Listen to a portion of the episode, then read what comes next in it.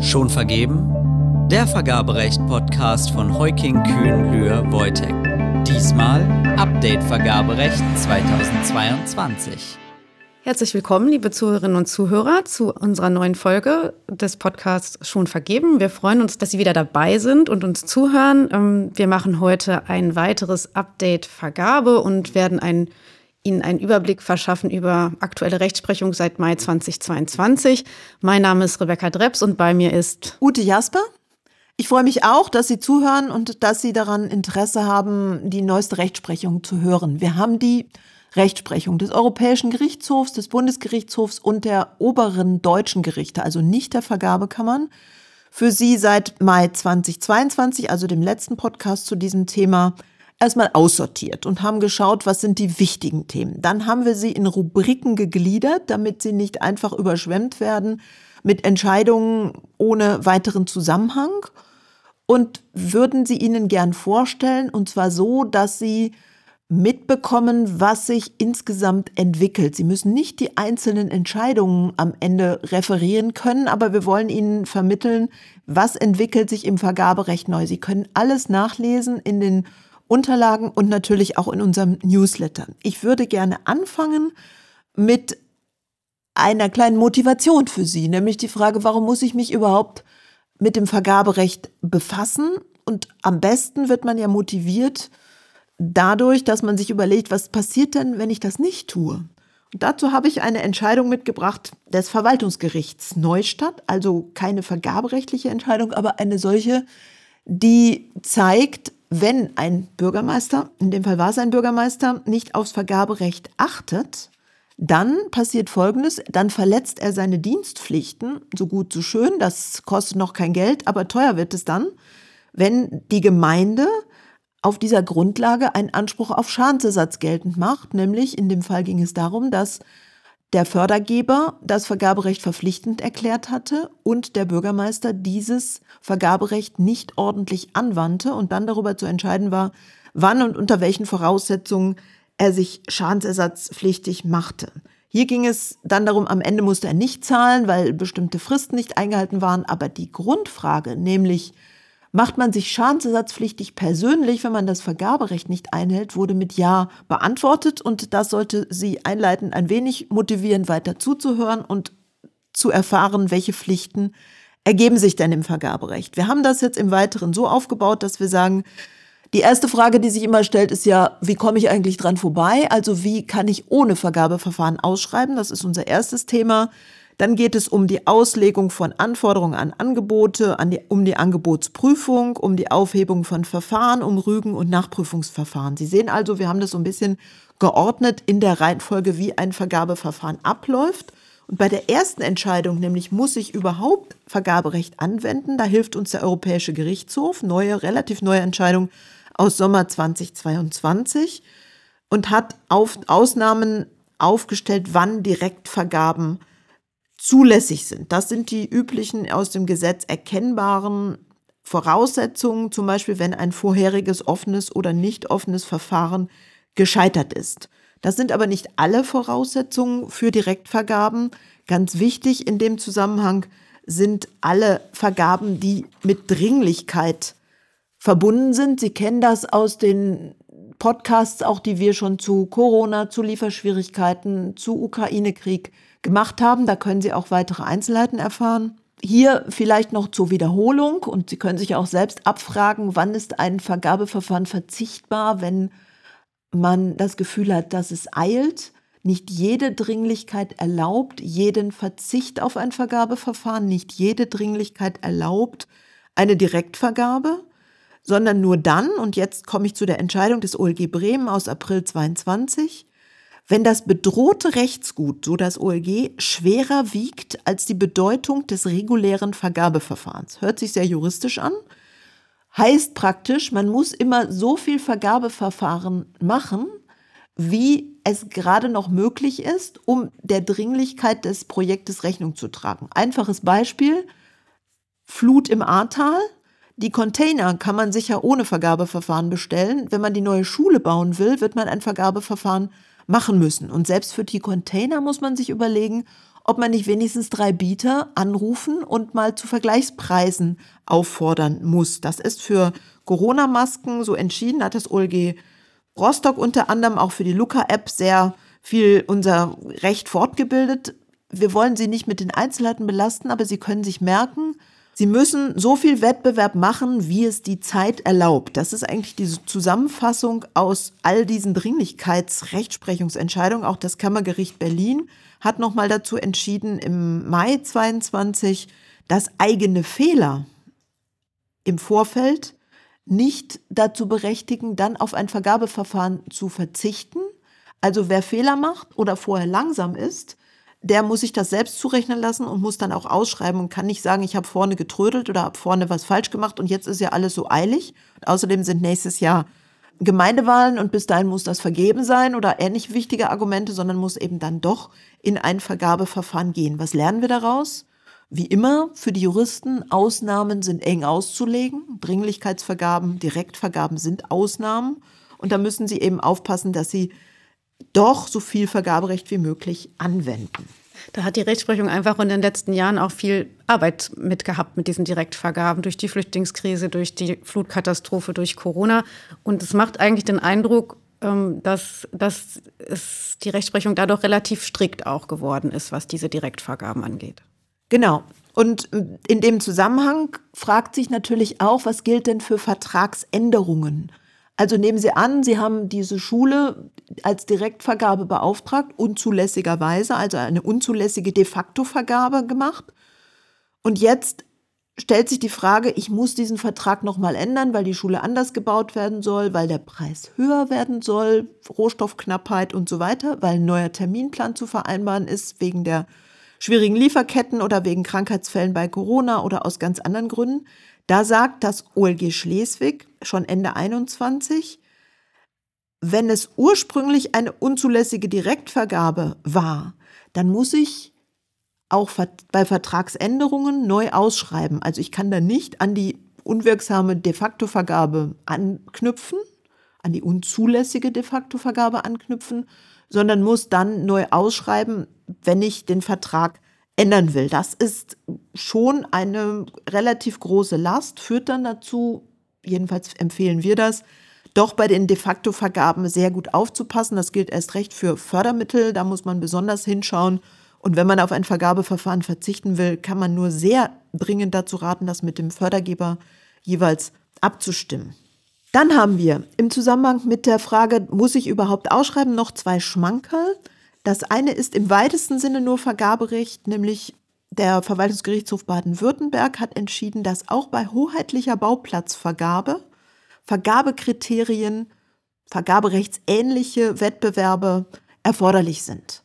Diese Entscheidung finden Sie nicht in den normalen Vergaberechtssammlungen, sondern die ist speziell, aber Sie sollten sie kennen, denn normalerweise sagt man ja nur, wenn die öffentliche Hand beschafft, muss sie Vergaberecht anwenden. Hier ist es ja nicht eine, eine Einkaufshandlung, sondern eine Verkaufshandlung, eine Bauplatzvergabe. Und selbst da soll jetzt das Transparenzgebot und das Gleichheitsgebot anwendbar sein. Ehrlich gesagt haben wir das schon immer so gesehen, weil es aus beihilferechtlichen und haushaltsrechtlichen Gründen ohnehin erforderlich ist, die Interessen derjenigen, die einen solchen Bauplatz haben wollen, gleich zu behandeln. Letzter Punkt zu der Frage, muss ich überhaupt ausschreiben, sind die sogenannten Sicherheitsinteressen. OLG Düsseldorf im August 21, aber erst spät veröffentlicht, hat dazu mitgeteilt, dass ein Zusammenhang zwischen Beschaffung und Sicherheit bestehen muss. Nur dann können Sicherheitsinteressen dazu führen, dass man auf ein Vergabeverfahren verzichtet.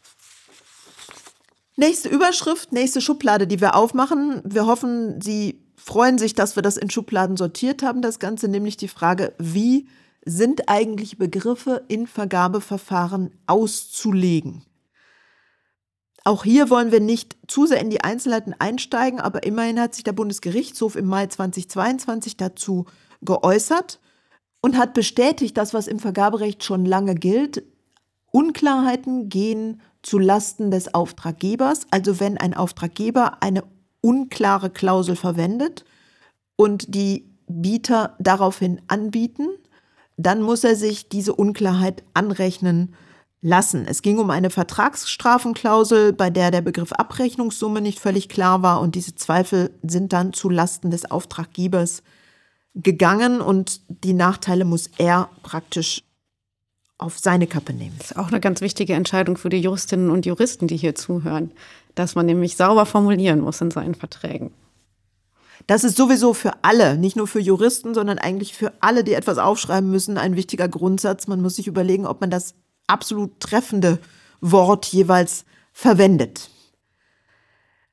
Ähnlich OLG Karlsruhe schon 2021 zum Thema Mindestanforderungen. Sie wissen, Mindestanforderungen in Vergabeverfahren führen dazu, dass derjenige, der sie nicht erfüllt, sei es Mindestanforderungen an die Eignung oder an die Angebote, dass derjenige, der sie nicht erfüllt bei der Eignung oder das Angebot, das die Mindestanforderungen nicht einhält, auszuschließen ist. Die Kehrseite der Medaille auch da wieder, diese Mindestanforderungen müssen eindeutig und unmissverständlich formuliert werden.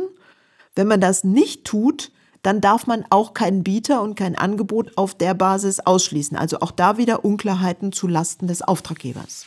Die nächste Entscheidung, die wir haben, betrifft etwas, was auch sehr weit durch die Presse, auch durch die überregionale Presse gegangen ist, nämlich die Frage, darf eigentlich ein öffentlicher Auftraggeber auf Clouds von Microsoft, Amazon oder Google zurückgreifen? Da hatte die Vergabekammer gesagt, das geht so nicht, Datenschutz geht vor. OLG Karlsruhe hat das geklärt. Am 7.9.2022 wurde entschieden, dass der Auftraggeber auf ein datenschutzkonformes Leistungsversprechen vertrauen darf. Das muss man sich bitte einmal wirklich nochmal durch den Kopf gehen lassen. Das eine ist das Thema, man darf solche Clouds verwenden. Aber dahinter steckt natürlich die Frage, wenn ein Bieter etwas anbietet, muss ich dann als Auftraggeber jeweils wieder hingehen und prüfen, ob das überhaupt machbar ist. Wir haben das ganz oft bei neuen Techniken oder bei Energieverbrauchsangaben, bei Emissionsangaben, bei vielen anderen technischen Angeboten kommt es vor, dass unsere Mandanten, also die Auftraggeber, sagen, hm, das, was der Bieter da anbietet, das kann ich ja gar nicht nachrechnen. Und das kann ich ja gar nicht prüfen, ob es wirklich die Mindestanforderungen erfüllt. Die Antwort, die gute Antwort aus dieser Entscheidung daraus, darauf ist, Sie müssen es auch gar nicht prüfen. Wenn Sie Mindestanforderungen aufstellen und sagen, das Fahrzeug darf nicht höhere Emissionen haben als X oder nicht mehr Energie verbrauchen als Y. Und der Bieter bietet Ihnen darauf etwas an. Dann kommt ein Vertrag auf der Basis zustande, wenn Sie den Zuschlag erteilen. Und erst bei Abnahme des Fahrzeuges prüfen Sie, die Emissionen oder den Energieverbrauch, aber nicht bei Vorlage des Angebotes. Also das erleichtert sehr viel, auch Diskussionen zwischen Ingenieuren und Juristen. Diese Prüfaufgabe liegt nicht bei den Auftraggebern zum Zeitpunkt der Angebotsabgabe, sondern erst, wenn die Lieferung kommt. Man darf darauf vertrauen, dass ein Unternehmen das, was es anbietet, auch erfüllt. Ausnahme, jetzt können Sie kurz nachdenken. Ausnahme, es wird schon aus dem Angebot selbst ersichtlich, dass das gar nicht gewollt und beabsichtigt ist. Wenn jetzt also zum Beispiel Elektroautos gefordert werden und es bietet jemand Dieselautos an, dann ähm, brauchen und dürfen sie nicht darauf vertrauen, dass es dann auch wirklich ein Elektroauto am Ende wird, sondern dann erfüllt das Angebot nicht die Anforderungen, ganz offensichtlich. Da ist aber die Grenze. Wir haben noch einige mehr Entscheidungen zum Thema eindeutige Anforderungen und Formulierungen, die finden Sie dann in den Unterlagen. Die Grundsätze haben wir erklärt. Ich denke, da müssen wir dann nicht im Einzelnen darauf eingehen. Dass die nächste Überschrift, die wir angehen, sind die Kriterien der Angebotsprüfung. Es gibt eine Entscheidung des Europäischen Gerichtshofs zu der Frage, muss ein Bieter bereits bei Abgabe des Angebots am Ort der späteren Leistungserbringung ansässig sein? Ist auch ein bisschen sperrig formuliert, nicht von mir, sondern vom EuGH. Der kann noch viel sperriger formulieren, da können Sie sicher sein. Wir versuchen es zu vereinfachen. Der EuGH sagt, das Ziel der Nähe und Zugänglichkeit der Leistung ist ein zulässiges Ziel, also Ortsansässigkeit kann in bestimmten Fällen erreicht und gefordert werden, aber nicht bei Angebotsabgabe, sondern erst bei Ausführung der Leistung. Das heißt, wenn Sie sagen, ich brauche einen Bieter, der hier vor Ort meine Fahrzeuge wartet oder mein, mein Gebäude instand hält, der muss hier vor Ort sitzen als Hausmeister, als was auch immer, können Sie fordern, aber Sie können nicht verlangen, dass dieser Bieter schon bei Angebotsabgabe vor Ort seinen Sitz hat. Das wird nicht jeden begeistern, weil natürlich viele Bürgermeister und andere sich sehr darüber freuen, wenn es ein ortsansässiger Bieter ist, der sein Angebot abgibt, aber das darf eben nicht verlangt werden. Als nächstes bei der Frage, was lege ich eigentlich aus, wie bewerte ich Angebote, haben wir Ihnen ein Urteil des Kammergerichts mitgebracht aus dem Sommer 2022. Aus unserer Sicht sehr wichtig, nämlich die Frage, zu welchem Zeitpunkt muss ich eigentlich die Bewertungsmethode festlegen. Das ist ja auch das unter den Juristen oft umstritten. Die Zuschlagskriterien müssen die schon in der ersten Aufforderung zur Angebotsabgabe abschließend stehen oder darf ich gerade im Verhandlungsverfahren zum Schluss noch präzisieren, konkretisieren und so weiter. Dazu eine sehr erfreuliche Entscheidung des Kammergerichts Obersatz Auftraggeber dürfen ausnahmsweise auch noch nach Öffnung der Angebote die Bewertungsmethode festlegen. Das ist eigentlich für jeden Vergaberechtler krass. Denn normalerweise sagt man, die Bewertungsmethode muss mit Aufforderung zu den letztverbindlichen Angeboten feststehen. Jetzt kommt die Ausnahme und die Erläuterung, warum das Kammergericht das sagt. Denn die Begründung lautet, darf nachträglich festlegen und ändern wenn dies die Angebotserstellung nicht beeinflusst und keinen Bieter diskriminiert. Der Fall, den man sich dazu ausdenken kann, den gibt es eigentlich fast gar nicht. Denn jede Bewertung wirkt sich natürlich auf die Angebote und auf die Reihenfolge der Bieter aus. Es kann dann nur um ganz kleine Präzisierungen gehen, aber nicht um große Verschiebungen. Also dies erst sehr positiv wirkende Entscheidung ist mit Vorsicht zu genießen. Aber das Gute daran ist, im Verhandlungsverfahren darf man bis zur Aufforderung zu den letztverbindlichen Angeboten die Kriterien und deren Gewichtung weiter konkretisieren und präzisieren. Dann kommen wir jetzt zum Thema Aufhebung von Verfahren. Dazu gab es in den letzten Monaten nicht so wahnsinnig viel. Es gibt eine relevante Entscheidung zu diesem Thema.